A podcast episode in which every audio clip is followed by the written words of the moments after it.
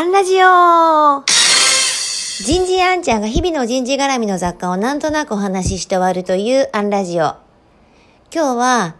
情報の種類。こんなテーマでお話ししてみようと思います。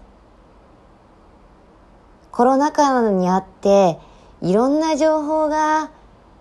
テレビから新聞から溢れていきます。その情報に私たちは一喜一憂するわけなんですけれども、21世紀は20世紀に比べて情報量だけでも一番前になっていると以前東大の学長から聞いたことがあります。いや、もっと言うと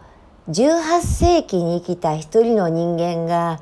生涯を通じて得ていた情報量は現代人に換算するとちょうど長官1週間分ぐらいなんだそうですね。ただ、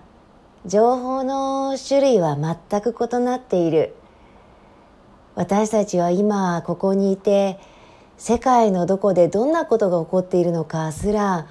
瞬時に手にすることができます。おそらく18世紀に生きた方々は行ったことも見たこともない世界のことは一生得ることなくて行ったんだと思うんです。でも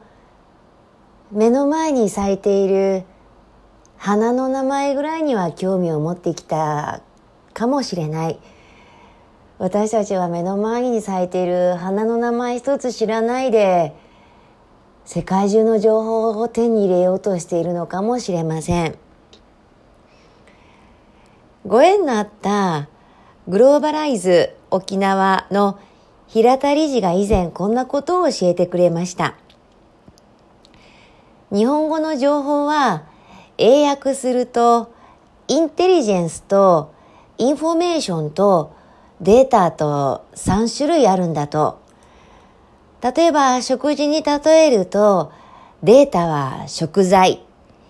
インフォメーションは料理、インテリジェンスは栄養素みたいなものだと体に最も必要なのはインテリジェンス。そして私たちに真に必要なものはインフォメーションをインテリジェンスに変換消化する自らの力なんだと。ああなるほど。私もセミナーで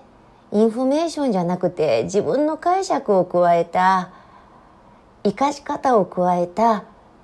インテリジェンスを発信しなきゃなって思ったものです。情報あれこれ。今日はここまで。次回もお楽しみに。